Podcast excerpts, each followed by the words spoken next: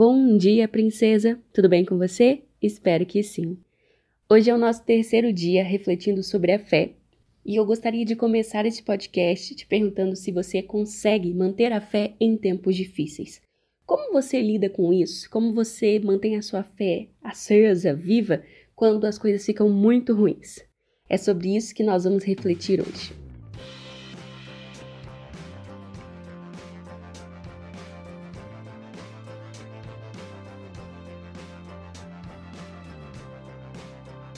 Para darmos início então à nossa reflexão, eu gostaria de ler com você um versículo que se encontra no livro de Romanos, capítulo 10, verso 17.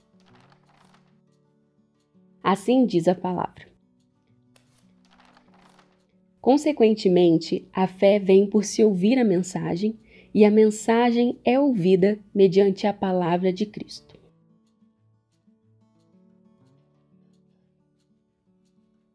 Como nós vimos no episódio de ontem, nem sempre é fácil manter a fé. Não foi fácil para Sara permanecer crendo enquanto a idade passava e o bebê não vinha. Não foi fácil para aqueles dez espiões crer que Deus de fato os faria vencer aquele povo que parecia tão forte e poderoso. Pode também não ser fácil para você crer que sua vida tem jeito, que a promessa de Deus irá se cumprir, que a cura chegará. Então, o que fazer para manter a fé firme? Não vamos pensar aqui em uma receitinha fácil e pronta através da qual nossa fé estará sempre lá em cima. Mas a Bíblia nos dá alguns conselhos a respeito que podem nos ajudar e nos orientar a permanecer firmes e crentes quando tudo nos induzir ao oposto. Lembrando que a fé não é algo que produzimos por nós mesmas, que nasce naturalmente em nós. A fé é um dom de Deus. Ela vem dele e é só nele que a alcançamos. Mas também a fé é uma escolha. Nós precisamos escolher entre ter fé ou permanecer em meio à dúvida, afogada em meio às dúvidas. E você pode conferir um pouquinho mais sobre isso lá no Salmo 94.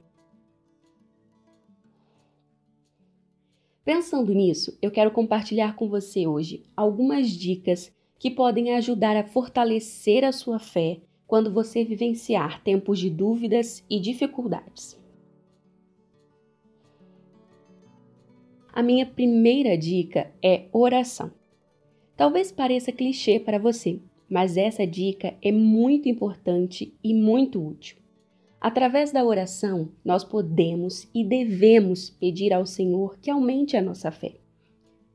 Simão Pedro, discípulo de Jesus, um discípulo que não apenas caminhou com o Mestre, como viu operar grandes milagres, em determinado momento precisou que Jesus orasse por ele.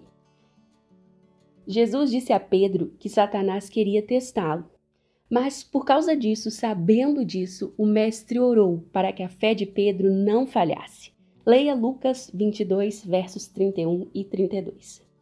Se Pedro, que depois foi um grande líder da igreja primitiva, alguém que caminhou com Jesus, que aprendeu com o próprio mestre, precisou de oração para fortalecer a fé, imagina você e eu.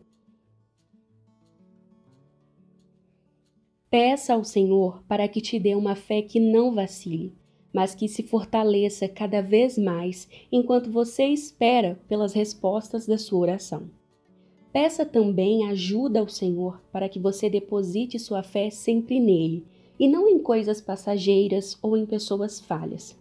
Quando depositamos nossa fé nas coisas erradas, cometemos o mesmo erro de construir uma casa na areia.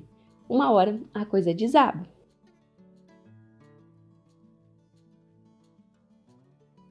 A minha segunda dica é ler e ouvir a palavra.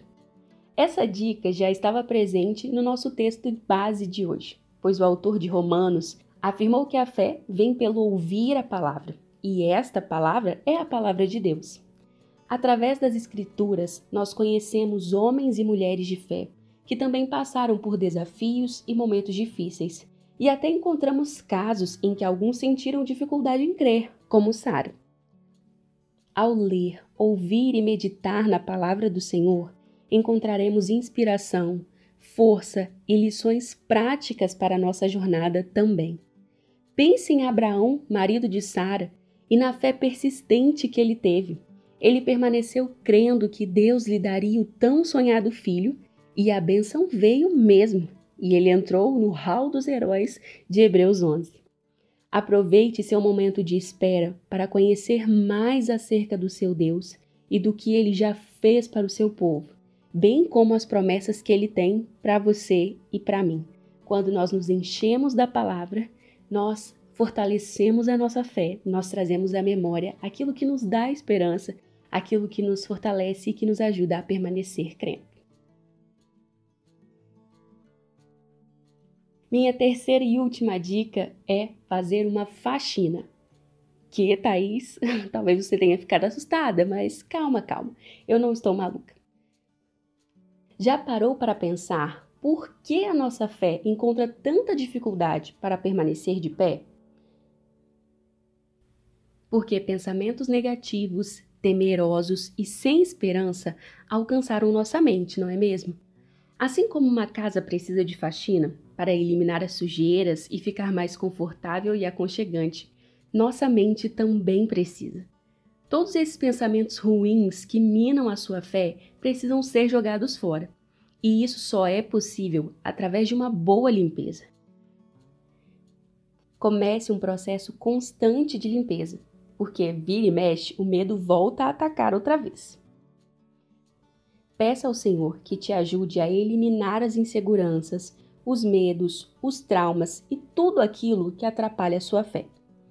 Essa dica necessita muito das duas primeiras, porque você pode dar início a essa faxina por meio da sua oração e trocar as dúvidas pela convicção a partir do momento que você lê a palavra de Deus e nela medita.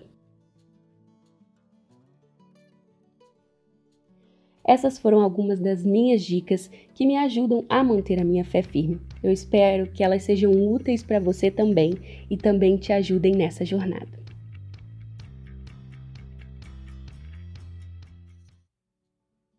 Que Deus as dê um dia abençoado, as guarde e as livre de todo mal, e se Ele nos permitir, nós nos encontramos amanhã. Um beijo e tchau, tchau!